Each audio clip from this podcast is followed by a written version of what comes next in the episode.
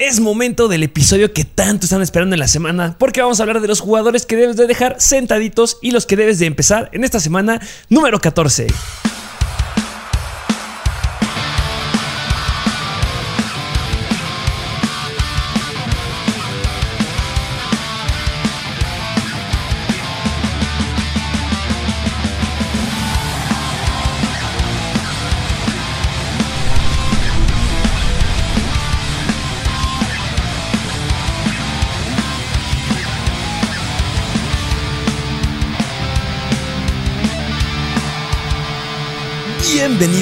A un nuevo episodio de Mr. Fantasy Football. Semana número 14, pues ya nada más cuatro semanas más, un mes más y se nos va la temporada regular. No puede ser, se pasó volando, ¿no?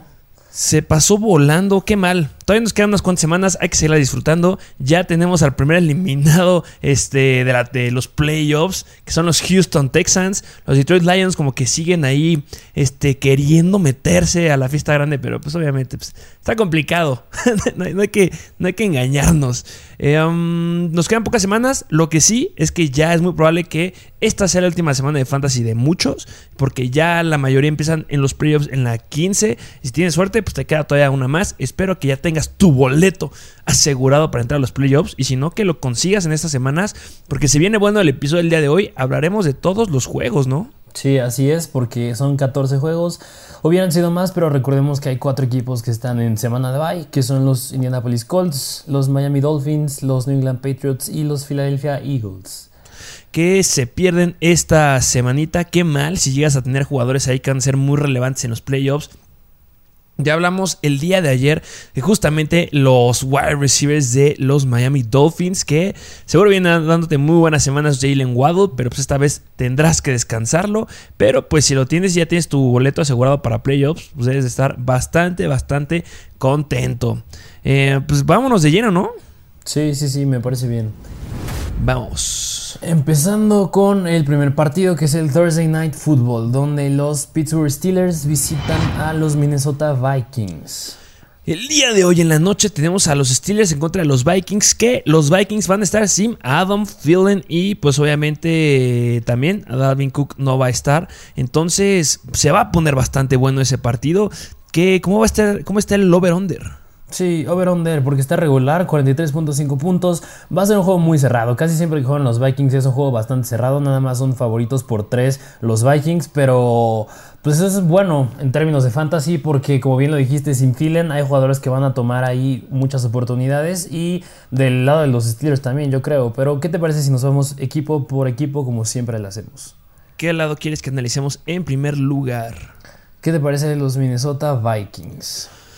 Vamos a ver del lado de los Minnesota Vikings, que Kirk Cousins viene dándonos unas muy buenas semanas. Yo creo que este sí llega a ser relevante porque muchos puede que lleguen ahí a considerarlo si es que tienen alguno de los quarterbacks que no va a jugar o que se les haya lastimado o que no confíen mucho en él en esta semana. Porque Kirk Cousins viene dándonos una semana de 25.6 puntos, lo cual es bastante bueno. Y los Detroit Lions eran la 14 mejor defensiva en contra de los quarterbacks y los Pittsburgh Steelers son la 13 Entonces yo creo que va a haber este, buenos puntos de Kirk Cousins. Yo sí considero que es un buen streamer a pesar que sea una media tabla. Porque sí, se va Dan Thielen, pero te queda KJ Osborne te queda Tyler Conklin. Yo se lo iniciaría.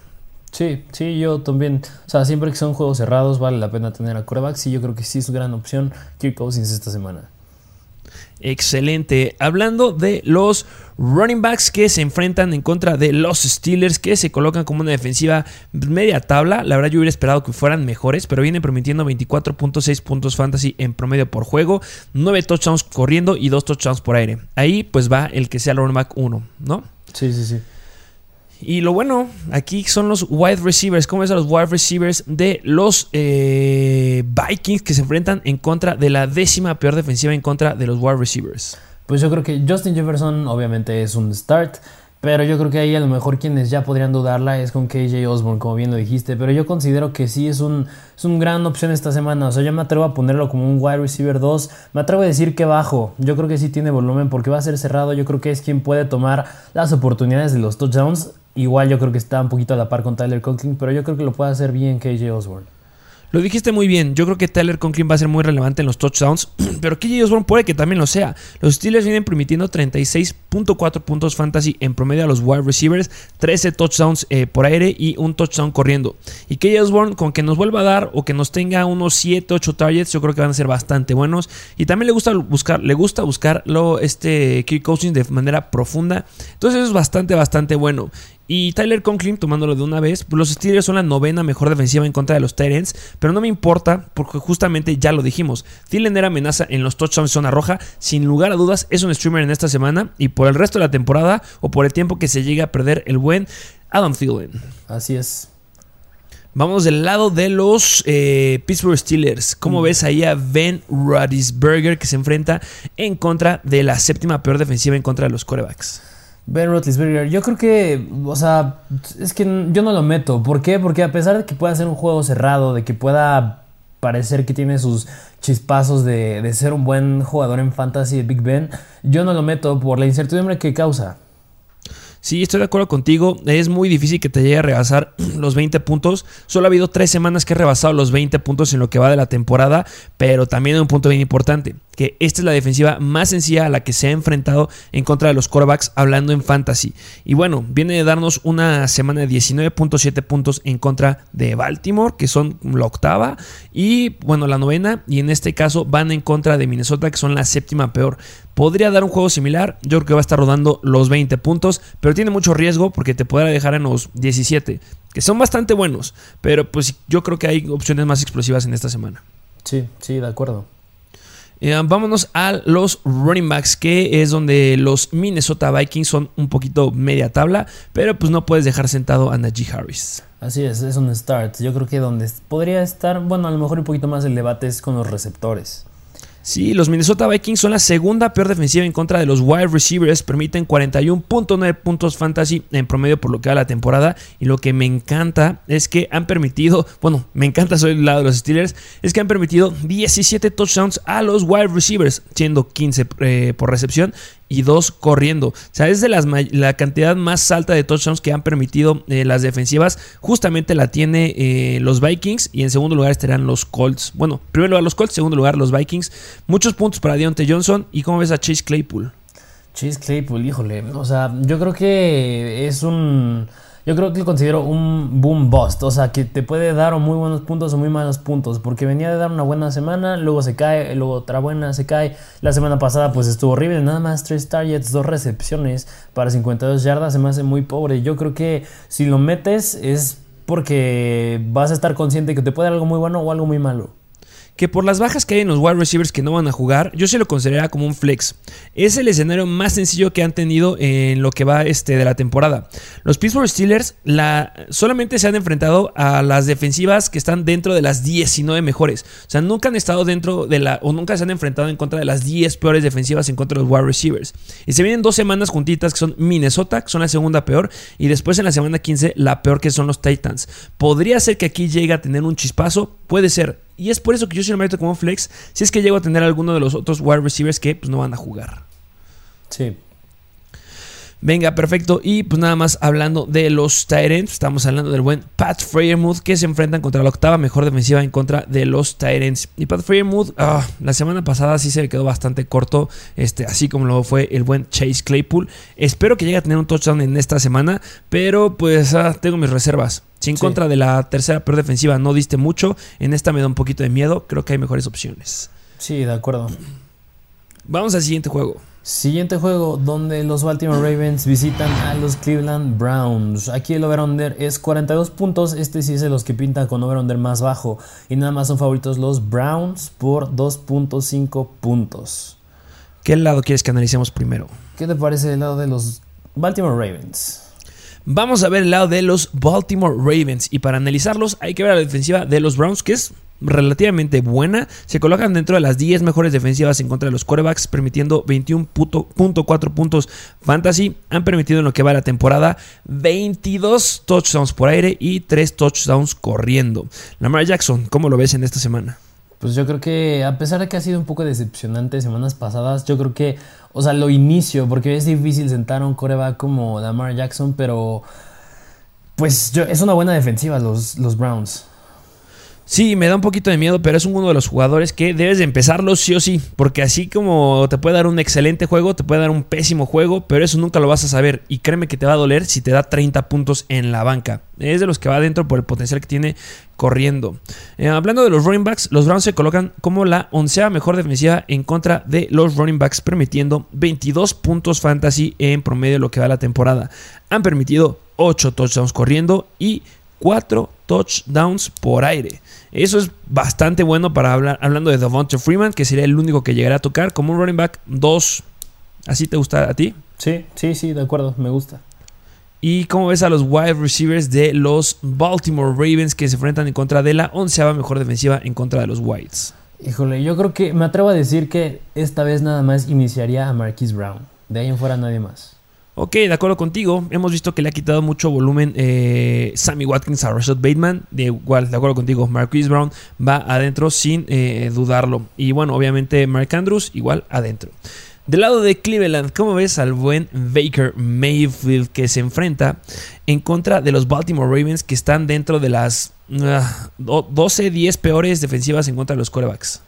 Híjole, es que mira, Baker Mayfield es un coreback que yo creo que a pesar de que tiene buen escenario para hacer las cosas, es un jugador que no más no meto, no más no me gusta en fantasy. No habría manera de meterlo, aunque sea un buen escenario, pero no, ese sí, ni lo toquen. Eh, viene la gran pregunta. Eh, ¿Cómo ves a Nick Chubb y cómo ves a Karim Hunt que 90% de probabilidad que sí vaya a estar de regreso? Híjole, yo creo que, pues Nick Chubb yo creo que es un start, sí o sí. Al que a lo mejor ahí podría tener dudas Karim Hunt, pero yo creo que esta semana sí ya lo meto por el... Yo creo que sí le van a dar el uso que venía teniendo, que es un running back 2, y yo sí lo meto como un running back 2.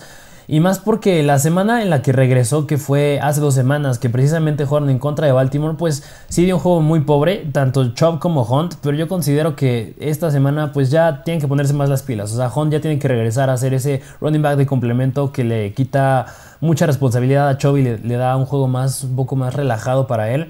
Así que yo creo que Chubb es un start sí o sí y Karim Hunt yo me atrevo a ponerlo como un running back 2. ¿Tú cómo ves? Más en ligas PPR. Sí, de acuerdo contigo. Eh, los Baltimore Ravens son la sexta mejor defensiva en contra de los running backs. Han permitido 20.8 puntos fantasy en lo que va de la temporada. Y si regresa Karim Hunt a una repartición que, bueno, al inicio de la temporada estaba quedando hasta con más volumen que Nick Chubb, sí me da un poquito de miedo. Y un 20.8 puntos entre dos, pues ya estamos hablando de 10 puntos para cada uno. Sí da un poquito de miedo. Y también un punto bien importante es que los Ravens son la quinta mejor defensiva en yardas eh, por acarreo. Es decir, solamente han permitido 3.87 yardas por por acarreo son muy buenos, son los quintos mejores en esta área. Y hablando de touchdowns, 8 touchdowns corriendo y un touchdown por aire. Podría dejarlos con poquitos puntos, podría ser. Me da un poquito de miedo si los inicio. Sí, por lo que ya dijiste que ya se enfrentaron una vez en contra de Baltimore, pero van adentro. Nick Chubb como uno y Kareem Hunt como un running back 2 bajo. Ya veremos cómo se reparten. Y hablando de los wide receivers, se enfrentan en contra de, de, bueno, más bien, ¿cómo ves a los wide receivers de los Browns? Yo creo que similar al caso de los Baltimore Ravens, nada más inicio al que es el principal ahí, que es Jarvis Landry. Yo creo que sí lo inicio como un pues yo creo que flex, no puedo meterlo todavía como un wide receiver 2, pero yo creo que como un flex sí, porque pues la última vez que se enfrentaron a los Ravens, o sea, tuvo 6 recepciones, 111 yardas, 10 targets, se me hizo muy bueno, y más aún si los Baltimore Ravens ya no están sin Mar ya están sin Marlon Humphrey. Sí, de acuerdo contigo. Eh, lo que sí, o sea, sí da miedo porque no tiene mucho volumen el buen, el buen, Jarvis Landry y que los Baltimore Ravens son una defensiva media tabla. Pero ya jugaron en contra de ellos y 111 yardas, el mejor partido que nos ha dado de toda la temporada Jarvis Landry, no se puede dejar pasar, pero es el único que meto. Solamente ojo porque está cuestionable con una lesión en la rodilla y no entrenó el día de ayer. Entonces, nada más sí, chequenlo muy bien que pues, vaya a jugar y si no, pues Donovan Peoples Jones, solo como un flex lo metería. Ok. Eh, vámonos al siguiente partido. Siguiente partido donde los Jacksonville Jaguars visitan a los Tennessee Titans. ¿Cómo está el over-under? Over-under 44 puntos es regular. Son los favoritos, los, obviamente los Titans por casi 10 puntos. Proyectan 4 touchdowns y los Jaguars poco menos de 3 touchdowns. ¿Y qué lado quieres que analicemos primero? Te parece del lado de los Titans? Que pues la semana pasada tuvieron bye. Sí, vienen de descansar los buenos eh, Tennessee Titans que se enfrentan en contra de los Jacks, una de las 10 dentro de las 10 mejores defensivas en contra de los corebacks. Eh, ¿Meterías a Matt Ryan? Nada, los números son que los Jaguars han permitido 21.2 puntos fantasy en promedio, 17 touchdowns por aire, lo cual es un buen volumen, y dos touchdowns corriendo a los corebacks. ¿Cómo ves al buen eh, Ryan Tannehill? A Ryan Tannehill yo creo que no lo metería más porque esta ofensa se está recargando más al ataque terrestre. Y digo, hace dos semanas lo hizo muy bien Don Trey Hillard y Donta Foreman. Y pues yo creo que obviamente van a lanzar el balón. Pero yo creo que todavía sin AJ Brown, pues la veo difícil. Sí, da un poquito de miedo, estoy de acuerdo contigo. Y hablando de los running backs que acabas de mencionar, se viene Donta Foreman como el running back 1, se viene Jeremy McNichols, si es que llega a jugar, yo espero, que ya lo hemos dicho y ya lo he analizado a lo largo de los episodios de la semana, que sea Dontrell Hillard. Dontrell Hillard ya llegó a demostrar algo bueno en ese backfield, que puede tener la carga del running back 2 en ese equipo y espero que no le vayan a quitar la chamba con Jerry McNichols. Aquí solamente hay tres escenarios posibles. Uno, que sea lo que ya vimos, que vayan con Donta Foreman y que en segundo lugar vaya Dontrell Hillard que yo espero ver ese escenario. Escenario número 2, que llegue Jeremy McNichols y que sea el running back 2 y que me desplace a Dontrell Hillard. Y el escenario 3, que es el que nadie quiere, quiere, es que sea un consenso de tres running backs. Eso no lo quiero ver. No quiero que vaya a suceder eso en este partido. Sí, no, yo creo que no lo pudiste haber dicho mejor. Yo creo que nada más esperar que no sea un comité de backfields como es el de los Pats o el de los Buffalo Bills. Sí, de acuerdo contigo. Y nada más un dato que sí me llega a gustar es que los Jaguars han permitido 13 touchdowns a los running backs en lo que va la temporada y 12 han sido corriendo. Hablando específicamente de esta área, son los cuartos peores. Entonces me gusta Donta Foreman. Sería que yo llegaría a iniciar a lo mejor como un running back 2 con upside, pero solamente PPR me atrevería a meter a lo digo, me iría con Hilliard, pero aguas, porque si McNichols tiene el, rol de running back 2 ahí y el rol de pases, pues te va a dejar en ceros. Sí, sí, sería un poquito arriesgado. ¿Y cómo ves a los wide receivers de los Titans que se enfrentan en contra de la sexta peor defensiva en contra de los wide receivers? Los wide receivers, híjole, yo creo que va un poquito de la mano con Ryan Tannehill, que va, o sea, está mm, recargada hacia el ataque terrestre esta ofensa. Y sí me daría miedo a lo mejor iniciar a alguien, porque yo creo que si inicias a alguien de estos receptores, estás esperando a que anote. Porque yo creo que el volumen está repartido, además de que no lanza mucho el balón Ryan Tannehill. Y pues si tiene un touchdown alguno de los receptores de este equipo, yo no puedo decir en específico, más sin AJ Brown, yo creo que sí la veo difícil en meter a alguien, ¿no? ¿Tú cómo ves? Que mira, solamente por ser la quinta eh, peor defensiva en contra de los wide receivers, sí me atrevería a meter a uno como flex y sería a Nick Westbrook y Ken. Nada más él como un flex y no me meterá ni con Chester Rogers ni con este um, Des Fitzpatrick, que es el que también anda por ahí. Ok. Um, pues cambiamos equipo. Sí, sí, sí. Vámonos del lado de los Jacksonville Jaguars. Los Jacksonville Jaguars con Trevor Lawrence se enfrentan en contra de la segunda peor defensiva en contra de los quarterbacks. ¿Cómo ves a Trevor Lawrence? ¿Será un streamer en esta semana o no? Yo creo que, bueno, o sea, es que sí puede ser, sí puede ser Trevor Lawrence, pero yo creo que lo llevo a meter como un streamer en caso de que tenga un mal coreback. Háblese, por ejemplo, me atrevo a decir que Russell Wilson, a pesar de que la semana pasada ya hizo buenos puntos, a lo mejor podría considerar meter a Trevor Lawrence, pero no es como que Trevor Lawrence nos haya dado juegos asombrosos cuando ha sido un streamer. Que lo importante aquí es que ya se enfrentaron alguna vez en la semana 5 en contra de los Titans y nos regaló el segundo mejor partido de toda la temporada, el buen Trevor Lawrence, rebasando las 270, 273 yardas fue lo que tuvo, 33 intentos con 23 completos y en Fantasy nos dio 26.5 puntos Fantasy y he sido una de las únicas dos semanas que ha anotado corriendo. Y fue en contra de Tennessee. el mejor partido que nos ha dado fue en la semana 1 en contra de Houston, que nos ilusionó a todos, con 28.4 puntos Fantasy. Pero no lo sé, que vuelva a quedar un escenario así que llegue a alcanzar los 20 puntos. Ah, depende quién sea el otro coreback. Y a lo mejor y sí me. O sea, si ya tengo seguro el boleto para los playoffs, pues mételo. Yo creo que sí llega a unos 15 puntitos por ahí. Sí, yo creo que si buscas el upside, o sea, si no quieres un coreback que pues, sea muy consistente en sus puntos, si quieras algo que pueda ser muy bueno o también muy malo, pues yo creo que podrías ser la opción Trevor Lawrence. Sí, yo creo que el piso de Trevor Lawrence está como unos 12, bueno, unos 14, 13, 14 puntos, pero el upside está hasta 25 puntos. Entonces, pues considérenlo.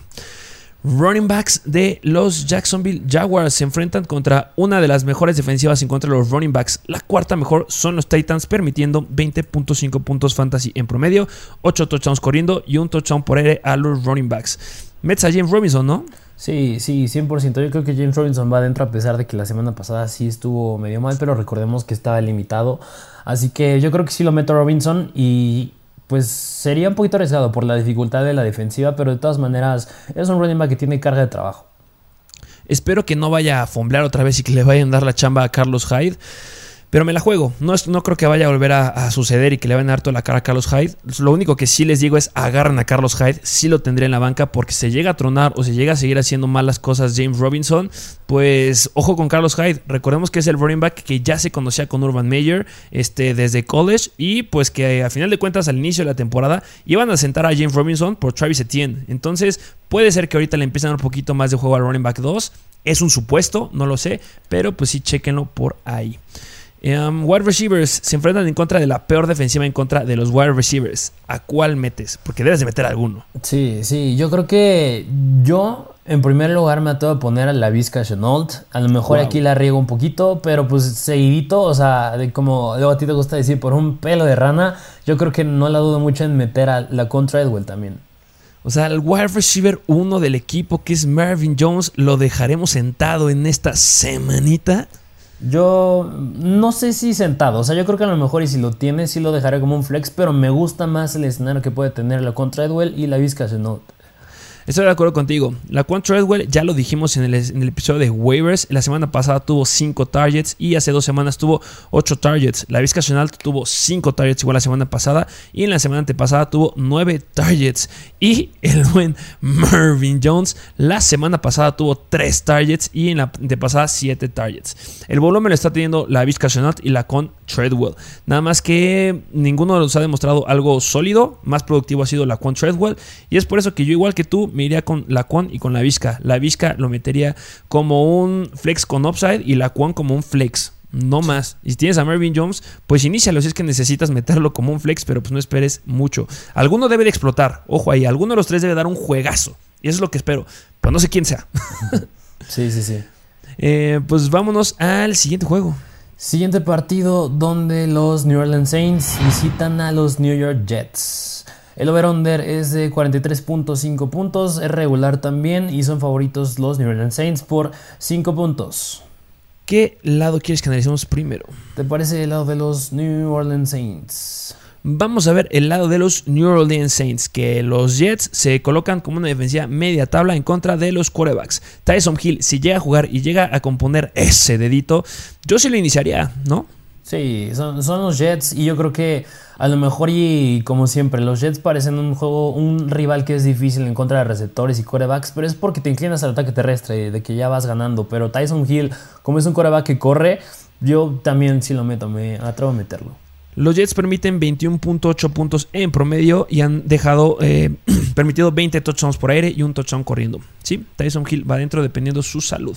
Eh, hablando de los running backs, que esto me fascina. Los Jets son la peor defensiva en contra de los running backs. Alvin Kamara ya estuvo entrenando y yo espero que sí vaya a jugar. Mark Ingram está en protocolo de Covix, entonces no creo que vaya a jugar.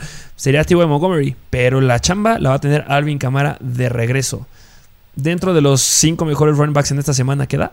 Sí, sí, yo creo que sí.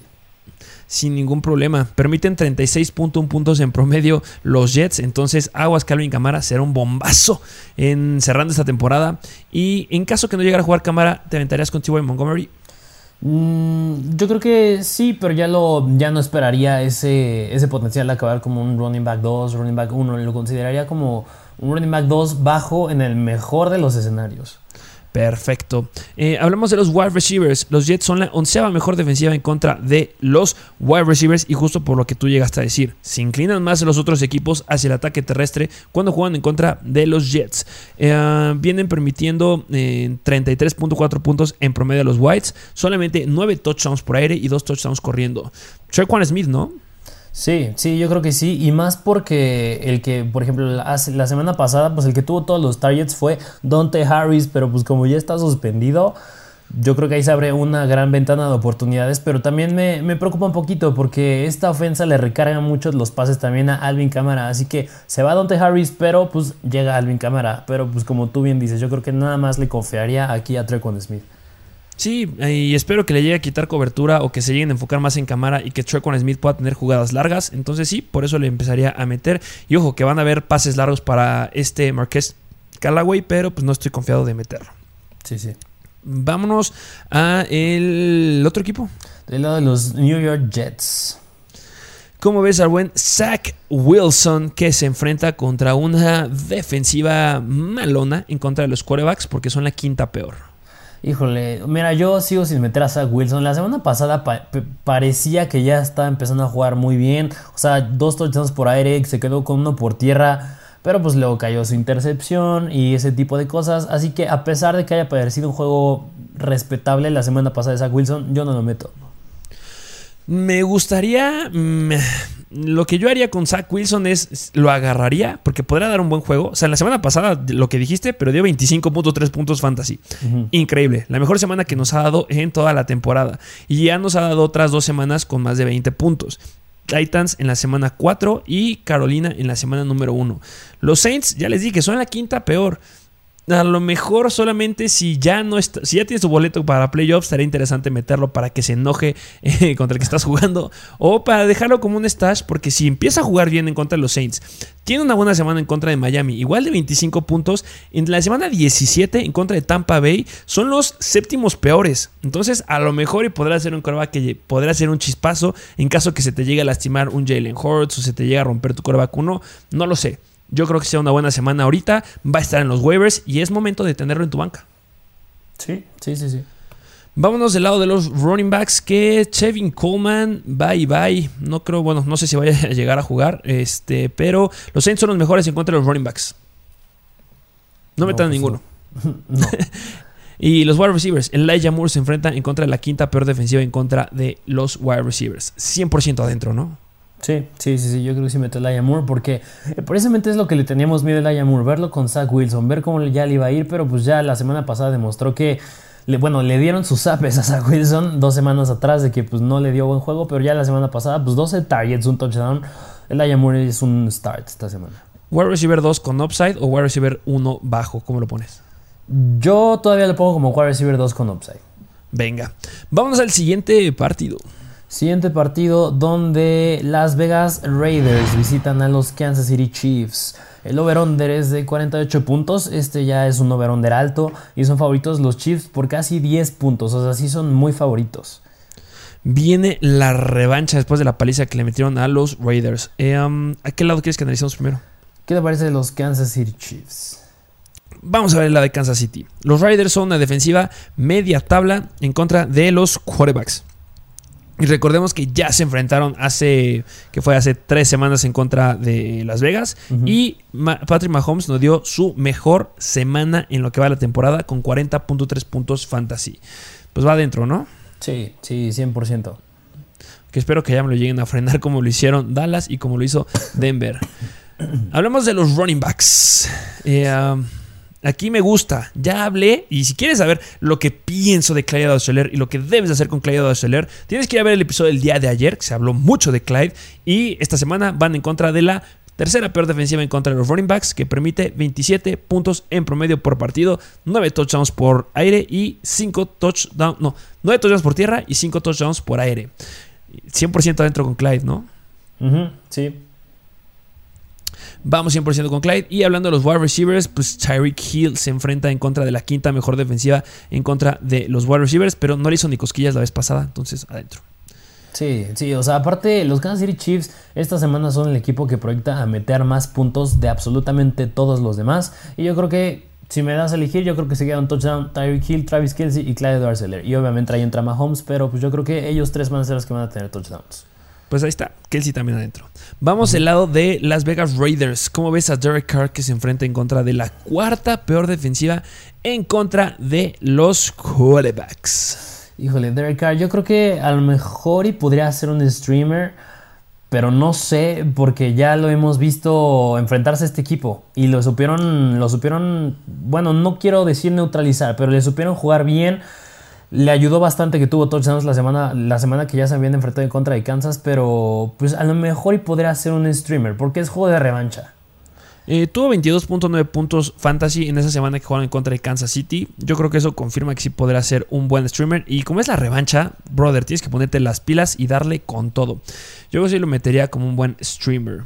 Sí, sí. Josh Jacobs, ¿cómo ves al buen Josh Jacobs que se enfrenta en contra de la onceava, mejor defensiva, onceava peor defensiva en contra de los running backs? Los Kansas City Chiefs permiten 24.6 puntos fantasy en promedio. Lo que sí no permiten mucho son touchdowns. Solamente han permitido 5 touchdowns por tierra y 2 touchdowns por pase a los running backs.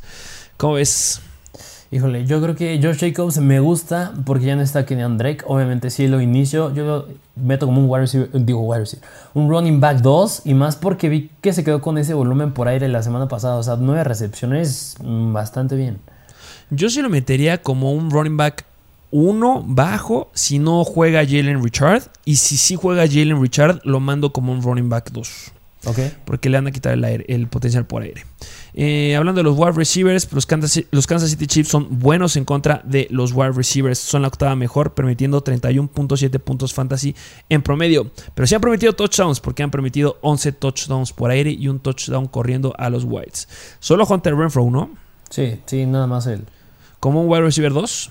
Sí excelente. Y pues nada más, este, mm, en teoría no debería jugar Darren Waller todavía. Y Foster Moreau, después de lo que vimos, no me gustó. No. Vamos al siguiente juego. Siguiente juego donde los New Orleans Saints visitan a los New York Jets. Ya hablamos de ese juego. Ya lo sí, sí, sí. Más bien el que sigue es los Dallas Cowboys. Visitan al Washington Football Team. Este sí. Dallas en contra de Washington. ¿Cómo está el over-under? Over-under 48 puntos, igual al juego que acabamos de ver de las Vegas Raiders en contra de Kansas City. Y son favoritos los Cowboys por 4 puntos, nada más. Va a ser un juego cerrado. Es que Washington viene jugando muy bien. Sí, sí, sí. ¿Y qué lado quieres que analicemos primero? Pues ya hablando de Washington, ¿qué te parece si hablamos de ellos? Vamos a hablar de Washington y de Taylor Heineke que se enfrenta en contra de la sexta peor defensiva en contra de los quarterbacks que permiten 23.6 puntos fantasy en promedio y 17 touchdowns por aire y 4 corriendo. Así que Heineke ponte las pilas. Nada más que ojo que siempre que hablamos de la defensiva de los Cowboys se debe de hablar que son unos maestros de las intercepciones así como los Patriots porque ya están empatados los dos equipos con 19 intercepciones. ¿Metes a Taylor Heineke? ¿Sí o no? Yo creo que no. Yo creo que sí me mm. reservo con él. Ok, a pesar que sea la sexta peor defensiva en contra de los quarterbacks. Yo creo que sí, y mira, yo creo que sí puede quedar con touchdowns, pero las intercepciones siento que sí le pueden afectar un poquillo ahí y pues no se ha caracterizado Taylor Heineke por ser un quarterback que siempre mete muchas yardas por aire o es de muchos touchdowns, así que yo creo que yo creo que a lo mucho te puede dar unos que 17, 18 puntos. Yo creo que ahí está el promedio. Lo único que sí me llegaría a gustar es verlo correr. O sea, ya nos ha dado este, partidos con 10 acarreos y 95 yardas, de 40 yardas, 43 yardas. Esa va a ser la diferencia en si sí nos puede dar un juego de más de 20 puntos o se queda como unos 16, 17. Pero pues yo creo que hay buenas opciones además por ahí, pero pues tampoco lo descarten si es que estás necesitado y no tienes coreback. Sí, sí, sí. Running backs. Antonio Gibson. Antonio Gibson se enfrenta en contra de la defensiva de los Cowboys que se posiciona como la tercera mejor en contra de los running backs, permitiendo 19.9 puntos fantasy en promedio, solo 6 touchdowns corriendo y un touchdown por aire. ¿Cómo ves Antonio Gibson que probablemente podría ser que ya esté JD McKissick en línea para volver? Híjole, y mira, yo creo que por eso me daría un poquito de miedo meter a Antonio Gibson. O sea, yo creo que sí lo meto. Es un running back que ahorita está dando muy buenos puntos. O sea, tienes que establecer el ataque terrestre. O sea, es un juego divisional. Va, va a ser perdiendo. O sea, bueno, no perdiendo, pero va a ser cerrado. Tienes que usar a tus pues jugadores estrella y más ya no tienes a Logan Thomas, yo creo que el volumen lo va a tener Antonio Gibson, yo lo meto, pero sí creo que puede ser un jugador que dependa del touchdown para darte pues los números, una cantidad de números aceptable. ¿Y cómo lo pondrías en esta semana? Yo creo que lo pongo como un running back 2 y yo creo que me atrevo a decir que bajo. 100% de acuerdo contigo. Es un running back 2 bajo para mí. Viene a dar dos muy buenas semanas. Pero recordemos que se lo hizo a Seattle, que es la segunda, la segunda peor defensiva en contra de los running backs. Y los Raiders, que son la cuarta peor. Bueno, tercera peor. O sea, son malones. Entonces, que no nos hubieras dado un buen juego ahí, siendo el único running back que tiene el equipo, que tienes carga de caballo de batalla con 29 acarreos en la semana 12 y 23 acarreos en la semana 13, compadre, tenías que alcanzar los 20 puntos sí o sí. Esta semana es bien difícil. Se conjunta la defensiva de Dallas, que son muy muy buenas, y las defensivas buenas, por ejemplo, la de Carolina en la semana 11 lo dejó con 9 puntos fantasy. Y se, también podría ser que ya regrese JD McKissick. Si se juntan esas dos cosas, esas dos variables, a mí sí me daría miedo meter a Antonio Gibson. Espero que si todavía hay trades, que ya lo hayas cambiado, porque hablamos de eso el día de ayer. Entonces, considérenlo, tengan bajas sus expectativas, que va a tener yo creo que más de 20 acarreos. Puede que sí, pero JD McKissick amenaza severo. Sí, running back 2 bajo. Sí, sí, sí, sí. Los wide receivers, ¿cómo ves a los wide receivers del Washington Football Team que se enfrentan en contra de la octava peor defensiva en contra de los wide receivers que ha permitido 37.5 puntos fantasy en promedio, 14 touchdowns por aire y 0 touchdowns corriendo a los wide receivers? Yo creo que pues aquí meto a Terry McLaurin. Yo creo que a Terry McLaurin de Scary Terry y lo meto como un one receiver 2 pero con upside. Sí, puede llegar a tener ese upside. Esperemos que no nos llegue a defraudar, aunque ha sido bastante inconstante en algunas semanas. Em, ¿Cómo ves al buen este, DeAndre Carter? Siento que podría ser un wide receiver que nadie hable y que nadie dice nada, pero que podría llegarse a quedar con un touchdown ahí en ese partido, como lo hizo en la semana 7 en contra de Denver, que son los séptimos mejores, contra de Tampa Bay, que son de la media tabla, y en contra de Carolina, que son los sextos mejores. No digo que lo metas, solamente va a estar interesante verlo, ¿no? Sí, sí. Y bueno, pues hablando del el tight end, este Ricky Seals si es que llega a jugar, pues se enfrenta en contra de una defensiva que no es muy buena en contra de los tight ends. Está dentro de las 11 peores. ¿Y lo meterías? Yo creo que podría ser, podría ser, porque pues cuando estaba jugando le daban buen volumen, así que yo creo que sí podría ser un buen streamer de Tyrant. Sí, solamente que está checando porque tiene una lesión en la cadera. Entonces mucho ojo ahí con las noticias. Vamos al otro lado. Del lado de los Dallas Cowboys. Eh, Dak Prescott se enfrenta en contra de la peor defensiva en contra de los quarterbacks, 100% va adentro. Eh, hablemos de los running backs. Los Washington Football Teams es una defensiva media tabla. Y en la semana ya Tony Pollard se perdió el primer entrenamiento de toda su carrera o de toda la temporada. De toda la temporada ya no entrenó. Podría ser que esté en duda para esta semana. Uh, sí que Elliot va adentro, ¿no? Y sin Tony Pollard me gusta más. Sí, cañón. O sea, yo creo que a mí en general me gusta muchísimo más como jugador Tony Pollard, pero pues allá no tenerlo, bueno, probablemente estar un poquito limitado o no tenerlo el domingo, yo creo que sí que el Elliot va a tener muchísimo más carga de trabajo todavía, ya está más sano después de que se recuperó, así que sí es un start 100% de Ezequiel Elliott como un running back. Yo creo que me atrevo a decir que uno. Sí, me gusta. Uno a uno bajo, no sé, podría estar ahí. Yo creo, pero sí, lo dejamos como un uno.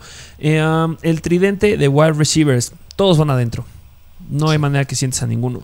CD Lamb como wide receiver 1. Este a Mary Cooper igual me atrevería a decir que es un wide receiver 1 bajo. Y Michael Gallup como un wide receiver 2 bajo. Los Washington Football Team son los terceros peores en contra de los wide receivers. Sí, sí, yo creo que sí, los tres tienen upside. Schultz ¿Te atreverías a meter a Schultz que van contra una defensiva media tabla que han permitido 12.6 puntos fantasy en promedio? Mm, yo creo que no, y más por lo que acabas de decir, que pues al tridente yo creo que lo van a utilizar. Dak Prescott lo va a usar y le tiene que ir muy bien a los tres. Y yo creo que, pues, ya si estás alimentando a tres, no puedes, yo la veo difícil alimentar a cuatro. Yo creo que por eso Dalton Schultz a lo mejor, y pues si lo tienes, podría meterlo. O sea, porque tiene, podría tener ahí un touchdown, pero yo creo que sí podría decepcionar da miedo, da miedo, depende 100% del touchdown y si no lo llega a meter, pues te va a dejar bastante, bastante defraudado. Que mira, que si te llega a alcanzar como la semana pasada unos 9 puntos, 10 puntos, con eso date por bien servido. Vamos al siguiente juego. Siguiente juego donde los Atlanta Falcons visitan a los Carolina Panthers. El over-under es de los más bajos, 42.5 puntos, o sea, va a ser un juego de defensivas.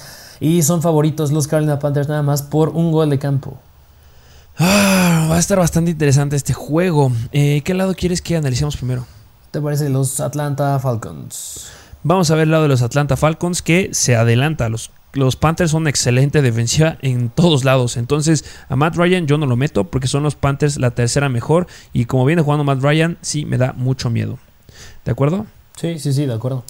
Los Panthers son la segunda mejor defensiva en contra de los running backs. Ya hemos aprendido, como siempre lo decimos, que Cordell Patterson va adentro, porque lo usan por todos lados. La pregunta es, Mike Davis, la semana pasada dio un buen juego en fantasy. ¿Lo meterías en esta semana? No, no, yo creo que no. En esta sí lo dejamos bien, bien sentadito. En la semana 8 jugaron en contra de Panteras y lo dejó con 11 puntos. Pero recordemos que pues ahorita Cordell Patterson está on fire. Em, del lado de los wide receivers, los Carolina Panthers son la sexta mejor defensiva en contra de ellos. La pregunta es, ¿en qué lugar pones a Russell Gage o no lo empiezas? ¿Qué haces con Gage? Yo creo que a Russell Gage, yo... Mira, la semana pasada dio un juego muy explosivo, pero yo esta semana yo creo que sí no lo va a dar, o sea, va a venir muy para abajo y más porque pues ya se habían enfrentado a los Carolina Panthers en la temporada y en ese juego dejaron a Russell Gage con cero puntos. cero la puntos. única semana. Sí. Está horrible eso. Y pues yo por esa razón, yo creo que lo meto como un. Me atrevo a decir que flex. Flex arriesgado. Sí. No, ¿cómo flex? Eh, um, me hace mucho recordar ahorita que acabamos de hablar de Antonio Gibson, la situación que tiene Russell Gage. O sea, semana 12 fuiste en contra de la quinta peor defensiva en contra de los Whites y en la 13 contra de Tampa Bay, que son juegos de muchos puntos para los wide receivers. Y pues, si no nos dabas un buen juego siendo el wide receiver 1, hubiera sido el colmo. Misma situación que con Antonio Gibson. Ahorita te van a hacer ver tu suerte de verdad y pues ah, espero que no se caiga, que alcance unos 8 targets. Pero pues es que pasa eso con, siempre con los wide receivers de Atlanta. Tienen volumen, pero no producen. Y pues hay que estar viendo la noticia de Hayden Hurst si es que llega a jugar. Sí. Y hablando de Titans, ¿cómo ves a Kyle Pitts? ¿Lo empiezas en esta semana? Kyle Pitts, yo creo que. O sea, mira, es un jugador constante, Kyle Pitts, en cuestión de darte puntos de menos de debajo de los 10. O sea, Blesse te da 7 puntos, te da 8 puntos. Yo creo que ha sido bastante pues, constante en esa cantidad de puntos. Así que si tú no tienes problemas, o sea, si estás bien armado en las demás posiciones, yo creo que pues, sí podría meter a Kyle Pitts porque tiene volumen. Pero si pudiera sentarlo, yo creo que también sí lo siento. Si necesitas un boleto para playoffs, yo creo que Kyle Pitts no es la opción. Dudo mucho que vaya a lograrlo. Si es que llega a lograr rebasar la marca de los 10 puntos, va a ser muy, muy bueno para Kyle Pitts. Pero considero que hay mejores streamers en esta semana. Ya hablaremos de uno que me fascina. Sí, sí. Ah, bueno, ya lo dije. Tyler Conklin me fascina mucho más que Kyle Pitts. Eh, vamos del otro, del otro lado. Del lado de los Carolina Panthers. Los Carolina Panthers y el buen Cam Newton, que pues esperemos que sea Cam Newton y que no vaya a ser PJ Walker, se enfrentan en contra de la tercera, mejo- la tercera peor defensiva en contra de los quarterbacks. ¿Adentro o no adentro? Yo creo que podría ser, podría ser. Los Atlanta Falcons permiten 24.2 puntos fantasy en promedio y han permitido 25 touchdowns por aire. O sea, son de los números más altos de touchdowns que han permitido. Creo que son los terceros peores por ahí. Y un touchdown corriendo. Ah, pues sería como que muy, muy arriesgado Cam Newton, la verdad. Pero pues si no tienes de otra, Sí, sí, yo creo que a lo mejor y es. Podría ser un. No sé si streamer, pero un coreback que por el hecho de que le dan no muchas oportunidades por tierra, pero se queda con touchdowns por tierra, que yo creo que es muy probable que se quede con alguno esta semana. Yo creo que por eso podría buscar meterlo, pero siento que su upside no es mucho. es un boom bust, ¿no? Así es. O le da muy bien o le da pelas. Eh, hablemos de los running backs. Chuba Buba Hobart se enfrenta en contra de la sexta peor defensiva en contra de los running backs. Permite 26.7 puntos fantasy en promedio, 9 touchdowns corriendo a los running backs y 3 touchdowns por aire. Chuba Hobart va adentro. No hay de otra. Así Tienes de iniciarlo. Lo analizamos justo en los waivers, que nos encanta. Bueno, a mí me encanta Amir Abdullah, pero para los siguientes juegos que se complica el calendario para los corredores de los Panthers. Pero en este es el escenario ideal para Chuba Howard. Eh, wide receivers se enfrentan en contra de la sexta, séptima peor defensiva en contra de los wide receivers. ¿A quién metes? Yo creo que meto pues, a DJ Moore. O sea, DJ Moore es el wide receiver principal en ese core de wide receivers. Ahora sí que baja la redundancia, pero pues yo creo que DJ Moore, y más por lo que dijiste, de que le caen un buen de touchdowns por aire a los Atlanta Falcons, yo creo que a lo mejor DJ Moore sí se podrá quedar con alguno, si es que Cam Newton carbura bien. Así que yo creo que DJ Moore es el que metería, y de ahí en fuera me daría miedo meter a alguien más. Sí, no, Robbie Anderson viene dando una cochinada de puntos. Esperamos que hubiera despertado con Cam Newton, pero se apagó todavía más. Eh, espero yo igual que voy a tener unos 10 targets en promedio. En lo que va de la temporada, el buen eh, DJ Moore viene promediando 9 targets por juego. Entonces se me hace algo bastante bueno. Ya tuvo 3 semanas que rebasó las 100 yardas. Eh, um, espero que caiga el touchdown, porque eso le haría romper la barrera de los 20 puntos. Pero pues unos 15 puntos sólidos sí te los va a dar. Sí, sí, sí. Y mira, yo creo que hablando un poquito de DJ Moore, yo creo que a lo mejor ya como que puede ser una tendencia, es que a, excepción de la semana 15, yo creo que ya son hablar puras buenas noticias de él. O sea, hablar del buen escenario que tiene, como le hemos venido diciendo, es el wide que tiene los calendarios más sencillos en playoffs y lo que queda de la temporada. Así que, pues ya solo nos van a escuchar hablar bien de DJ Moore. Sí, puras buenas cosas de DJ Moore, Deontay Johnson, de, bueno, pues ya, ya están los episodios de los que tienen que vender más sencillo, vayan a verlos. Eh, vamos al siguiente juego. Siguiente juego donde los Seattle Seahawks visitan a los Houston Texans. Este es el juego con el over-under más bajo, es de 41.5 puntos y son favoritos y son favoritos los Seahawks por 7.5 puntos. Espero que sí lo cumplan. Eh, ¿Qué lado quieres que analicemos primero? ¿Qué te parece el lado de los Houston Texans? Vamos a ver el lado de los Houston Texans, que va Davis Mills en contra de la décima mejor defensiva en contra de los quarterbacks. No lo toquen ni se metan. Eh, lo que se puede interesante son los running backs, porque los Seahawks son la segunda peor defensiva en contra de ellos. Permiten 30.8 puntos fantasy en promedio, 10 touchdowns corriendo y 3 touchdowns por pase.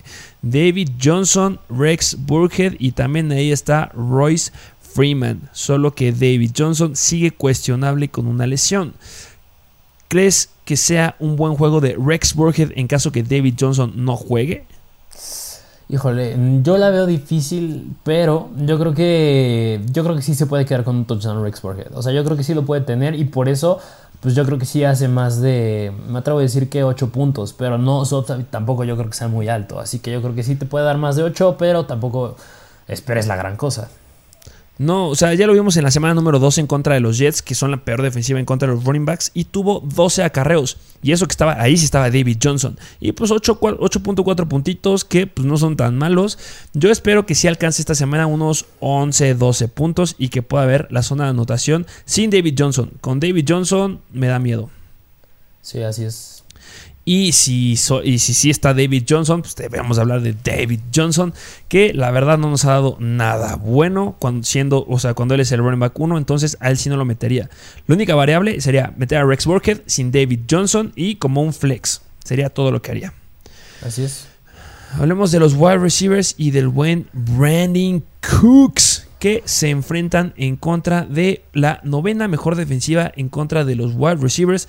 Permiten 32.5 puntos fantasy en promedio, 7 touchdowns por aire. Esos son, son muy buenos por ahí, o sea, no permiten mucho. Y 0 touchdowns corriendo a los Whites. ¿Cómo ves a Brandon Cooks? Yo creo que Brandon Cooks, o sea, pues sí lo sigo metiendo. Como yo creo que un flex, o sea, ya es un flex, pero porque tiene el volumen. Pero yo creo que ya estar consciente que, pues como los Seahawks suelen ser buenos en contra del ataque aéreo, y pues más porque va a estar Davis, Davis Mills, yo me daría miedo meter a Brandon Cooks, pero por el volumen, pues sí lo meto como un flex. Sí, que mira, ya tuvo una semana en la semana 9 con 14 targets y se quedó solo con 11.6 puntos fantasy. Esa podría ser la combinación que llega a suceder esta vez. Yo creo que no tanto 14, pero sí unos 8, 7, 8 targets. Y pues no rebasando los 15 puntos, la verdad. Sí, sí, así es. Eh, ah, cambiamos de equipo. Hablemos de los Seahawks. Es lo de los Seahawks. ¿Cómo ves al buen Russell Wilson que se enfrenta en contra de una defensiva media tabla en contra de los quarterbacks que permiten 21.9 puntos fantasy en promedio? Justo lo que nos dio Russell Wilson hace, hace, bueno, viene promediando en las últimas dos semanas. Yo creo que Russell Wilson, a pesar de que llegó a ser muy, muy incierto, o sea, había tenido rivales difíciles y ya la semana pasada dio su primer buen juego en mucho tiempo. Y nada más falló siete pases y tuvo dos touchdowns, claro que se quedó con su intercepción, pero Parece que ya viene siendo el Russell Wilson que nos tiene acostumbrados y yo creo que por eso a lo mejor y sí ya podrá iniciarlo. Lo que les dijimos en el aire la semana pasada, yo creo que esperar a que dé algo bueno en la banca, ya lo hizo y a lo mejor ya puedo confiar para iniciarlo. Y yo creo que esta semana, y más porque son los Texans, yo creo que sí podrá iniciarlo. Espero no sea el mismo caso que tuvo Carson Wentz la semana pasada, porque igual tenía un gran escenario, pero pues ya sabemos que se inclinaron al ataque terrestre estos Colts. Pero pues los Seahawks no tienen un buen ataque terrestre, así que por eso tienes que inclinar al ataque aéreo. Yo creo que Russell Wilson sí lo meto. Y hablemos del ataque terrestre, porque estoy 100% de acuerdo con lo que acabas de comentar.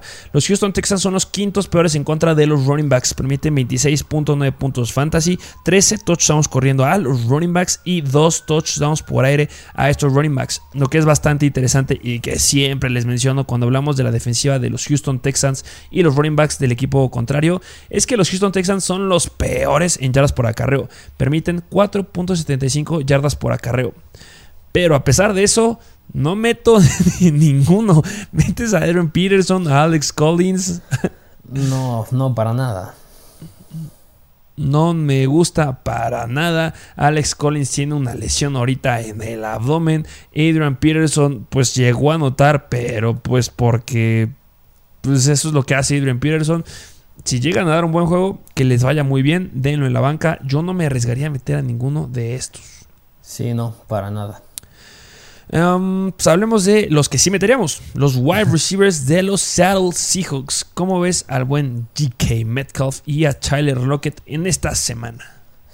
Híjole, yo creo que. mm, Mira, suelen ser muy similares. Yo creo que Tyler Lockett y DK Metcalf han estado bastante similares en cuanto a, a volumen, recepciones, yardas. Pero yo creo que, por ejemplo, la semana pasada el que, se quedó con el, que se- el que se quedó con el touchdown fue Tyler Lockett. Pero yo creo que a lo mejor y esta semana ya podrá ser DK Metcalf. Así que.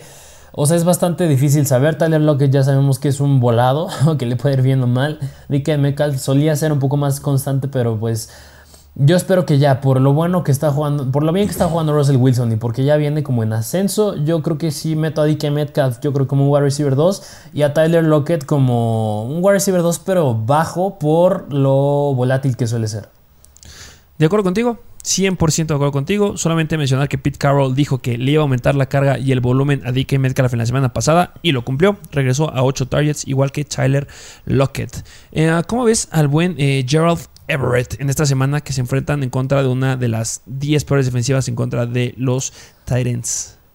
Podría ser un streamer, yo creo que a lo mejor y podría ser un streamer porque detrás de DK Metcalf y Lockett es el que se queda con los targets. Y pues ya lo hemos visto tener jugadas, o sea, digo, juegos bastante buenos en términos de puntos fantasy. Así que a lo mejor y podría ser un streamer, pero yo creo que a lo mejor y pues también estar consciente que sí podría pues dar algo malo. Sí, y más por lo que acabamos de decir del backfield, que están. que no tienen backfield, siendo sinceros. Entonces sí, yo creo que Everett es un buen streamer esta semana. Vamos al siguiente juego. Siguiente juego donde los Detroit Lions visitan a los Denver Broncos. Aquí el over-under es bajo también, 42 puntos nada más. Y son favoritos los Denver Broncos por 8 puntos. Venga, ¿qué lado quieres que analicemos primero? ¿Qué te parece el lado de los Denver Broncos? Vamos a ver el lado de los Denver Broncos que eh, se enfrentan en contra de, bueno, hablando de quarterback, Teddy Bridgewater, eh, una defensiva media tabla en contra de los quarterbacks. A pesar de eso, yo no me aviento a meterlo. Yo podría ser que sea bastante competido el juego, pero pues no ha rebasado, la semana pasada dio 18 puntos en contra de la tercera peor defensiva en contra de los quarterbacks. Entonces sí tengo mis reservas. Sí, no, Teddy Bridgewater ya, bueno, no me gusta mucho ya cómo lo estoy viendo jugar.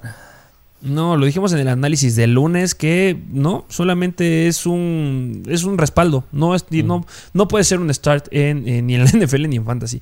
Eh, los running backs en contra de la cuarta peor defensiva en contra de los running backs, los Detroit Lions, Eh, permiten 27 puntos fantasy, 11 touchdowns corriendo y 7 touchdowns por aire. La única defensiva que permite más touchdowns por aire es el Washington Football Team. De ahí en fuera son los Detroit Lions, Melvin Gordon o Javonte Williams, o los dos. Yo creo que los dos, y mira, yo los dos los inicio. Yo creo que pondré, yo me atrevo a decir que pongo a lo mejor y más arriba a. Yo me atrevo a decir que esta semana sí pongo más arriba a Javonte Williams. ¿Por qué? Por lo que hizo la semana pasada. Porque, o sea, me estás hablando que tuvo 9 targets, un touchdown por aire, 6 recepciones, 102 yardas. O sea, jugó muy bien. Y yo creo que sí le pueden confiar un poco más el balón. Y por eso yo creo que solo esta semana me atrevo a ponerlo un poco más arriba de Javonte Williams. Háblese, lo pongo como un. Mm, es que no sé si, si decir flex con upside o, o, running back 2 bajo o running back 2. Ahí está bien incierto, la verdad no sabría bien dónde colocarlo, pero Melvin Gordon yo creo que sí lo pongo como un flex con upside. Sí, yo creo que Javante Williams me arriesgaría igual a un running back 2 y Melvin Gordon un flex con upside.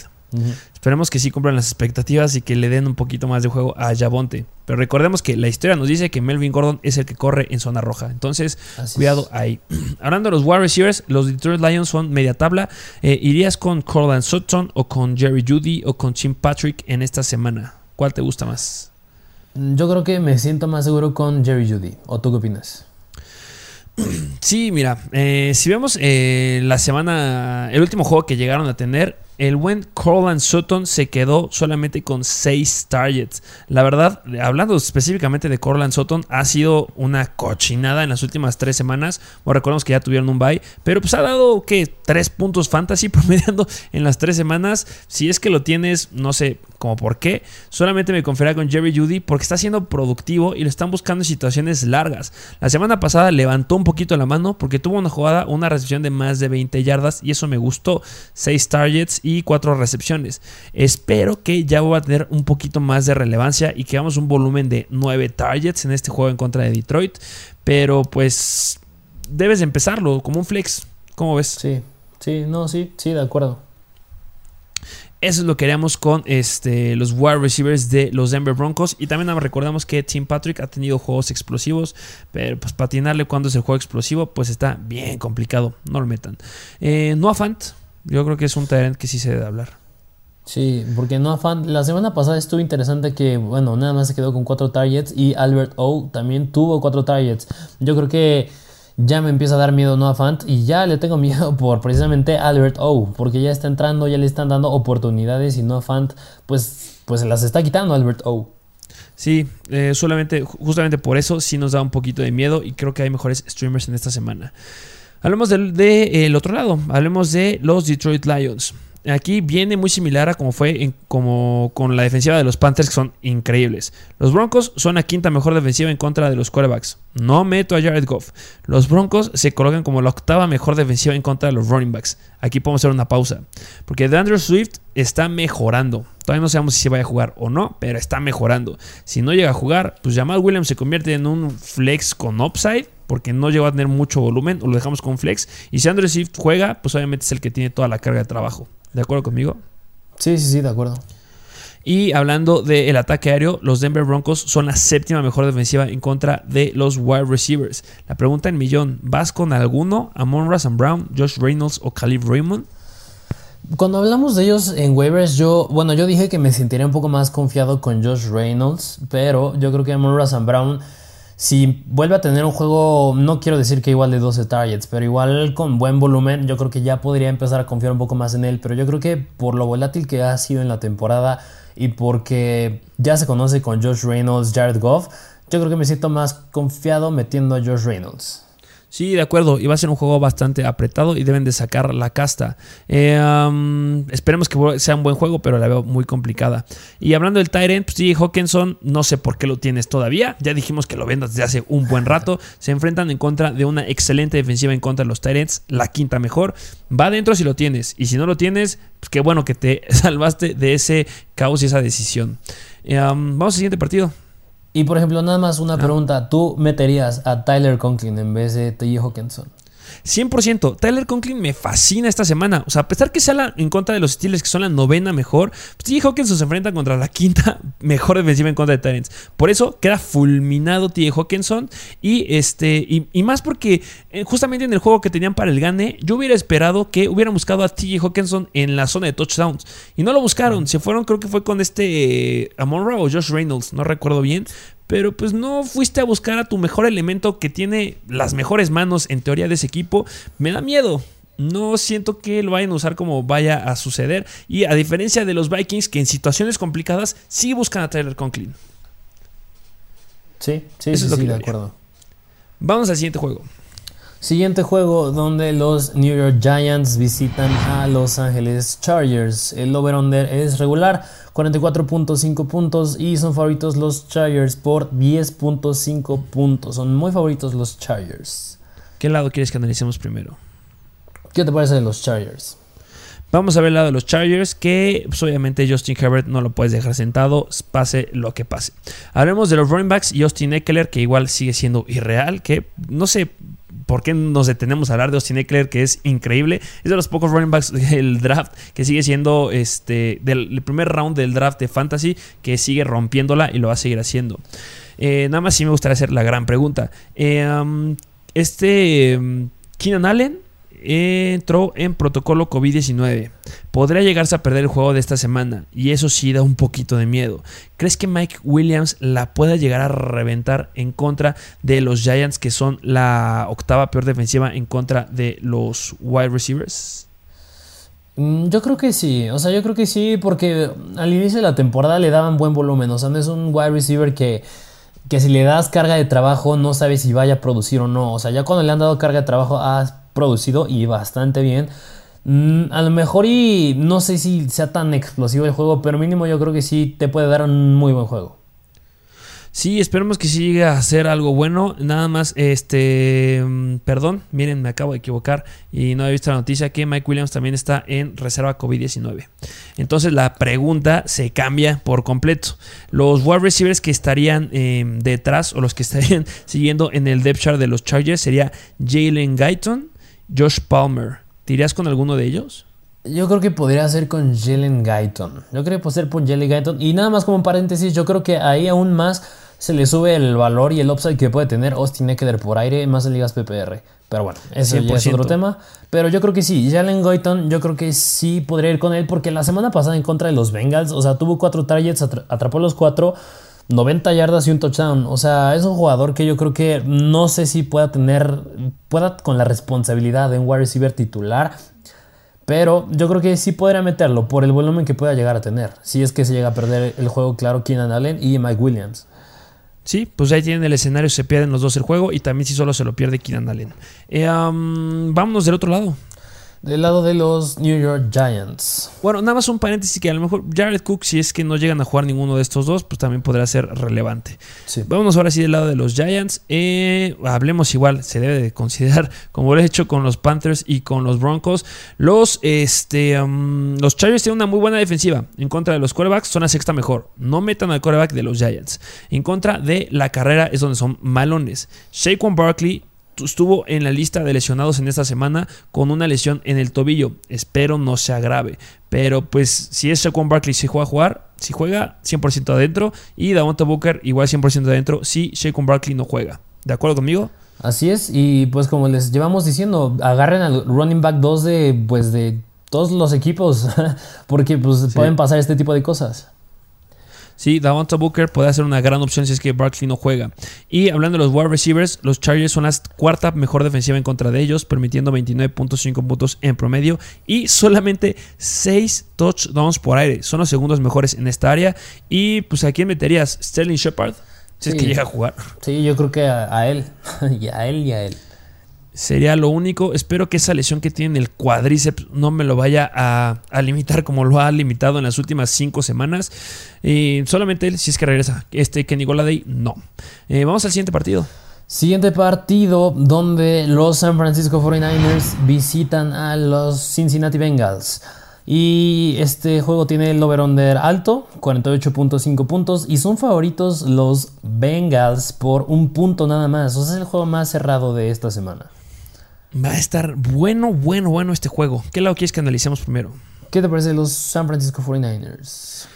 Los San Francisco 49ers se enfrentan en contra de la décima mejor defensiva en contra de los quarterbacks. ¿Metes a Jimmy G?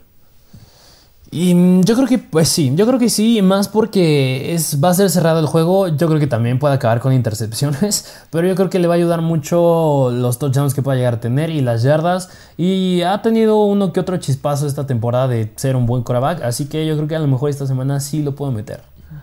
Los Bengals permiten 21.4 puntos fantasy en promedio, 17 touchdowns por aire y un touchdown corriendo. Podrá ser un streamer, pero pues sí me daría un poquito de miedo. Pero sí, pueden ser muchos puntos. Eh, hablando de los running backs, el gran tema de los San Francisco 49ers en este momento. A ver, Los Bengals son la séptima, la octava peor defensiva en contra de los running backs, permitiendo 25.8 puntos fantasy en promedio. Eh, corriendo han permitido 9 touchdowns a los running backs y recibiendo o por pase 2 touchdowns. Elijah Mitchell tenía un problema de rodilla que ya se confirmó por resonancia magnética que no es lo suficientemente severo como para dejarlo fuera. Lo que sí es que sigue en protocolo de conmoción. Jeff Wilson también tiene una lesión, pero sí ha entrenado. Él sí entrenó el día de ayer.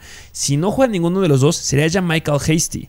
Entonces, yo sí meto al que sea el running back 1 del equipo. Solamente que cambia.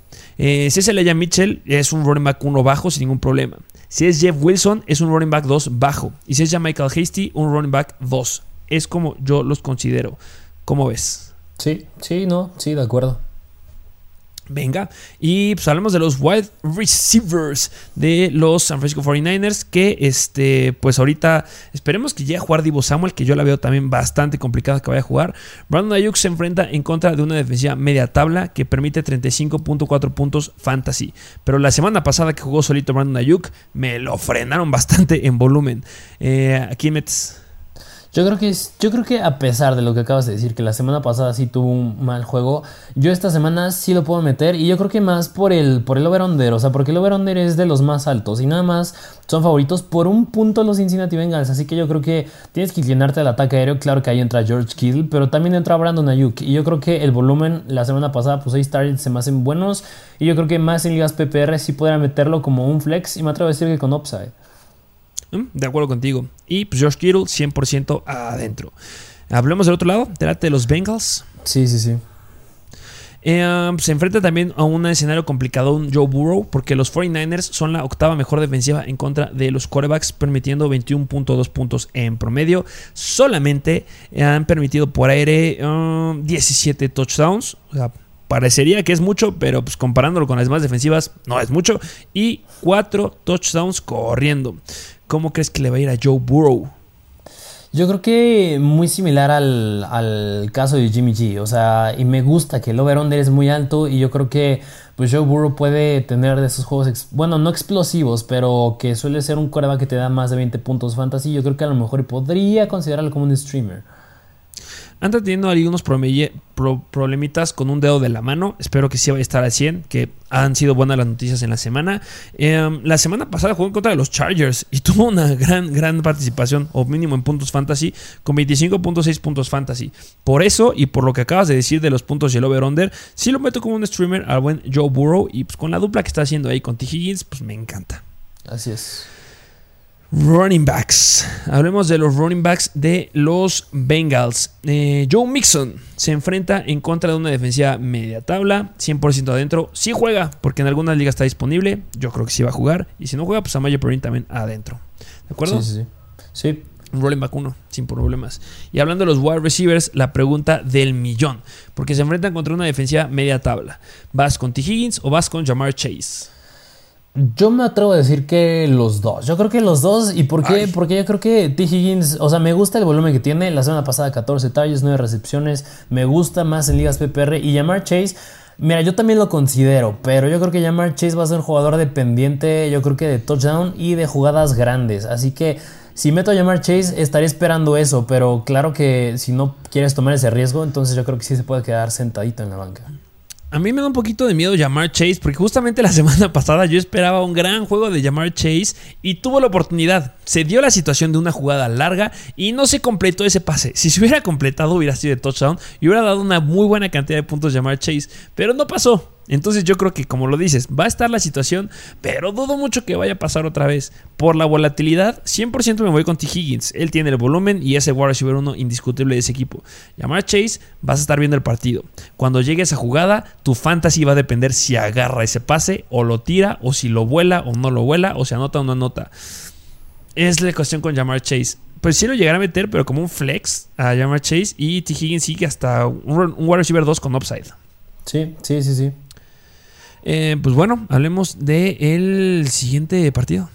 Siguiente partido donde los Buffalo Bills visitan a los Tampa Bay Buccaneers. Y este juego es el que, el que tiene el over-under más alto, 52.5 puntos. Y son favoritos los Buccaneers por un gol de campo.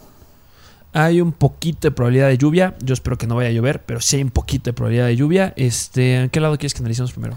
¿Qué te parece el lado de los Buffalo Bills? Vamos a ver el lado de los Buffalo Bills que Josh Allen se enfrenta en contra de la mm, novena, peor defensiva en contra de quarterbacks, va adentro. Running backs es donde se pone interesante con los Buffalo Bills y que nada más no entendemos qué está pasando. Los Tampa Bay Buccaneers son una defensiva media tabla en contra de los running backs. Permiten 23.5 puntos fantasy en promedio a los running backs. Han permitido 6 touchdowns corriendo y 4 touchdowns por aire. ¿Con cuál te vas? Híjole, mira, yo creo que siempre es un dilema con estos running. Yo creo que siempre es un dilema. Y es que si pudiera evitarlos, los evito.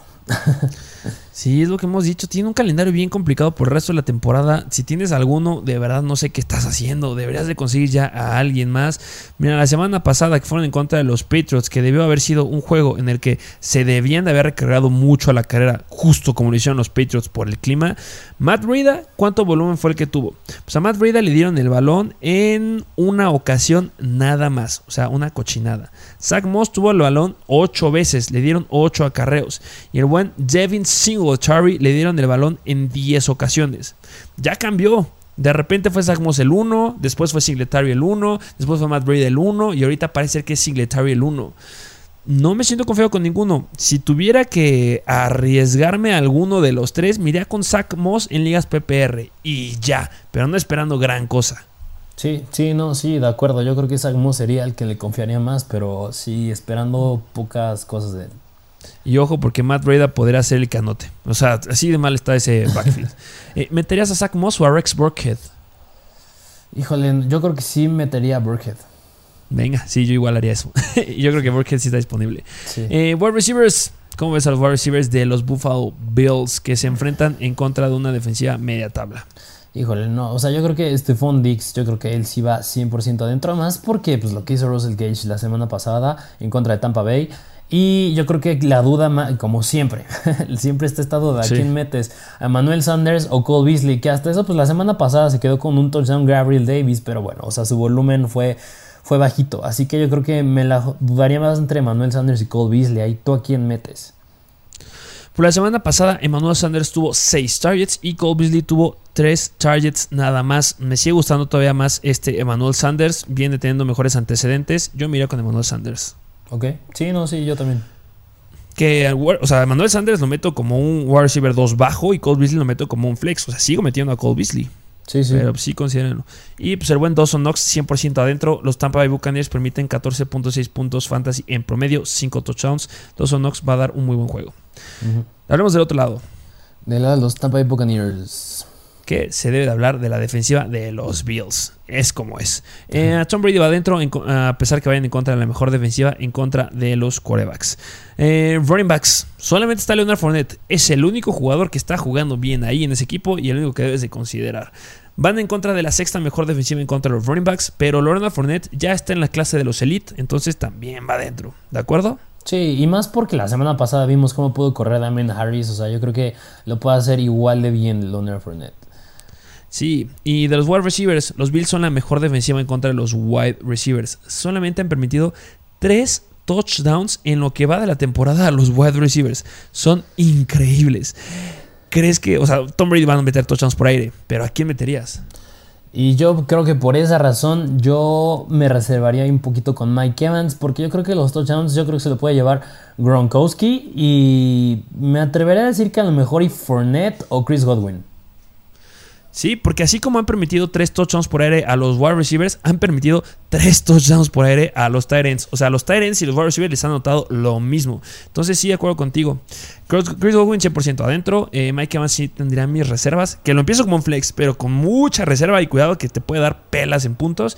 Y pues Rob Gronkowski sí, porque yo creo que él sí va a anotar. Así es. Vamos al siguiente juego. Siguiente juego y nos vamos al Sunday Night Football donde los Chicago Bears visitan a los Green Bay Packers. El over-under es de 43 puntos, es regular y son favoritos los Green Bay Packers por 12.5 puntos, casi dos touchdowns. O sea, son de todos los juegos es el que tiene más diferencia de, de puntos. Es que va a estar increíble. ¿Qué lado quieres que veamos primero? ¿Qué te parece el lado de los Green Bay Packers? Y metiéndole velocidad, ya lo dijiste, eh, pues Aaron Rodgers va a dar un juegazo. Yo creo que 25 puntos sí tiene que llegar. De los running backs, los Chicago Bears son una defensiva media tabla.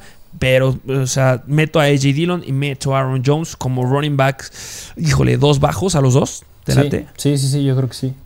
O sea, los Bears han permitido 7 touchdowns corriendo y 2 por aire. Yo espero que lo puedan romper y en promedio permite 22.4 puntos fantasy, pero sin ningún problema. Y de los wide receivers, pues ¿para qué les digo? Pues Davante Adams 100% adentro y Marquez Valdez Cantling como un flex, podría meterlo porque los Chicago Bears han permitido o permiten 35.4 puntos fantasy en promedio, pero 14 touchdowns a los Whites. Entonces Marquez Valdez Cantling es una buena opción. Sí, sí, sí, sí.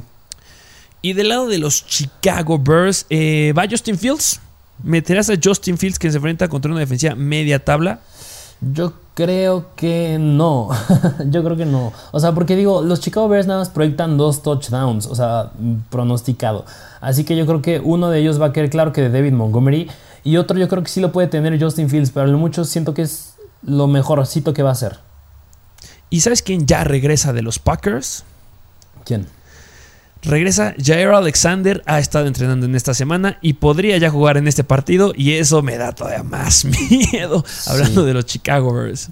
Entonces, mucho cuidado. Y sí, pues los running backs solamente nos atreveríamos a meter a David Montgomery y como running back 12, porque los Packers son la novena mejor defensiva en contra de los running backs, solo han permitido 21.9 puntos fantasy en promedio, pero eso va a ser sumamente dependiente al touchdown de David Montgomery. Entonces, sí métanlo, sin ningún problema, pero pues tampoco esperen un juego sumamente explosivo. Y de los wide receivers, ¿cómo ves a Daniel Mooney? Yo creo que, mira, más por lo que acabas de decir, que a lo mejor y puede regresar este Jared Alexander y si no vuelve a jugar Allen Robinson, yo creo que me daría todavía más miedo Darnell Mooney porque pues va a estar cubriéndolo a él. No hay nadie más en ese core de wide receivers. O sea, podría estar ahí mm, Jaquim Grant que la semana pasada pues sí tuvo relevancia, pero pues Darnell Mooney es como el principal. Así que yo creo que por eso, yo creo que sí lo bajo a la categoría de flex y ya. Sí, y la única rayito de luz que podrá haber es que los Packers han permitido 13 touchdowns por aire. Pero sí, la tiene complicada. Sí. Vámonos al último juego. Al último juego, vámonos al Monday Night Football, donde Los Ángeles Rams visitan a los Arizona Cardinals. El over-under es de 51.5 puntos, también es alto, pero nada más son favoritos los Cardinals por, por un gol de campo. Uf, ¿qué lado quieres que hagamos primero? ¿Qué te parece el lado de los Arizona Cardinals? Vamos a ver lado de los Arizona Cardinals, que aquí pues van muchos elementos adentro que no puedes dejar fuera. O sea, Kyler Murray no lo puedes dejar fuera, pase lo que pase. Aunque los Rams sean la séptima mejor defensiva y permitan solo 28 20.8 puntos fantasy, 14 touchdowns por aire a los quarterbacks y 4 touchdowns corriendo, Kyler Murray puede con esa chamba sin ningún problema. ¿Cómo ves a James Conner, que se enfrentan en contra de la onceava mejor defensiva en contra de los running backs? Yo creo que, mira, a lo mejor y con James Conner sí podría ahí limitarlo un poquito, pero me gusta que siempre se queda con touchdowns. O sea, creo que ha sido rara vez la vez que no tiene touchdowns. Y por esa razón, yo creo que sí lo meto como, me atrevo a decir, con running back 2. Sí, me gusta esa predicción. Yo haría lo mismo solamente con él y como un running back 2 por la situación que se va a nadar en zona roja. Eh, wide receivers, Los Ángeles Rams es como que su debilidad más grande que tienen. DeAndre Hopkins la semana pasada solamente nos dio 11.2 puntos fantasy, 2 targets, nada más, una cochinada. Eh, ¿A cuál meterías? Yo creo que es que yo, yo sigo metiendo a DeAndre Hopkins. Yo creo que sí lo sigo metiendo. Y la semana pasada el touchdown lo salvó. Pero yo creo que sí hay probabilidad que esta semana vuelva a caer otro touchdown. Y por esa razón yo creo que sí lo sigo metiendo. Pero a lo mejor como un wide receiver 2 bajo. Yo sí lo dejo como un wide receiver 2 sólido. ¿Sí? ¿Sí? yo creo que va a tener buen volumen. Viene regresando una lesión y de un bye y de un rato de no haber jugado. Yo espero que ya le puedan dar el volumen y que explotes. A, o sea, que tienes al mejor wide receiver de toda la NFL. Pues debes de explotarlo. La gran pregunta, como siempre, es Kirk, Rondell Moore, AJ Green. La verdad, tengo mis dudas. A lo mejor apostaría otra vez por Kirk. Porque a Kirk le suele ir bien cuando Hopkins explota. Pero pues con mucha, mucha reserva. Sí, sí, sí. Y Sackers, ese sí lo llego a meter. Yo creo que sí puede tener una muy buena participación en contra de los Rams. Em, del otro lado, hablemos de los Rams. ¿Cómo ves a Matthew Stafford? Lado de Los Ángeles Rams. Yo creo que Matthew Stafford ya carburó. Yo creo que ya espero que ya no tenga sus pick sixes como estaba teniendo. Y más porque es un, es un juego que mm, es divisional y tienes que ganarlo. O sea, yo creo que por esa razón Matthew Stafford sí lo meto. Y yo creo que tiene upside porque el over-under es alto, va a ser un juego cerrado y pues tienes que lanzar el balón. Sí, tienes que lanzar el balón. Y los Cardinals son buenos, ¿eh? Son la cuarta mejor defensiva en contra de los quarterbacks. Eso me podrá dar un poquito de miedo, pero yo considero que se van a hacer muchos puntos. Y se tiene que poner las pilas. O sea, estos son los partidos. ¿Quieres ganar un, Super Bowl? Estos son los partidos que te van a exigir lo que te va a exigir el Super Bowl sin ningún problema. y en la semana 4 que jugaron ya contra Arizona, metió 24 puntos bastante buenos. Entonces, no duden en meterlo al buen Matthew Stafford. Eh, running backs, eh, Darrell Henderson ya va a jugar, ya no tiene ningún problema de salud. Entonces, al buen Sonny Mitchell no me lo vayan a considerar por ahí. Los Cardinals permiten 23.2 puntos fantasy en promedio y han permitido eh, corriendo a los running backs 5 touchdowns. Va adentro, ¿no? Como un running back 2 con upside o running back 1 bajo. Yo creo que lo meto como un running back 2 con upside. Yo creo que running back 2 con upside. Y no, yo creo que puede quedarse con un touchdown, pero lo metería más como running back 2 con upside porque siento que se pueden inclinar un poco más al ataque aéreo al ser un juego cerrado. Sí, de acuerdo. Y hablando de los wide receivers de los Rams, pues la gran pregunta, eh, bueno, eh, Cooper Cup va adentro, eh, Odell Beckham o Van Jefferson, yo creo que va a tener más volumen el buen Van Jefferson en este juego. O sea, a pesar de que los Cardinals se coloquen como la décima mejor defensiva en contra de los wide receivers, han permitido 14 touchdowns. Los touchdowns les entran, les entran a los Cardinals por aire. Y yo creo que Van Jefferson va a tener una muy buena participación. Cooper Cup wide receiver 1, Van Jefferson como un wide receiver 2 y Odell Beckham como un wide receiver 2 bajo. ¿Cómo ves? Sí, sí, sí, sí, me gusta. Sí, pues eso es lo que haríamos en pues con estos partidos y pues nada más a Tyler Higby yo la verdad me reservaría porque los Cardinals son la segunda mejor defensiva en contra de ellos. Pues esos son todos los juegos. Un episodio bastante largo. Recuerden que está dividido en capítulos para que vayan al que más les guste. Muchas gracias por escucharnos. Gracias por seguirnos en Instagram, en Mr. Fantasy Football. Suscríbanse al canal de YouTube para que ya alcancemos ese número deseado. Eh, ¿Algo más que agregar? Ya se lo saben, suscríbanse y dejen su like. Muchas gracias por formar parte de la mejor comunidad de fantasy fútbol en español y nos vemos a la próxima.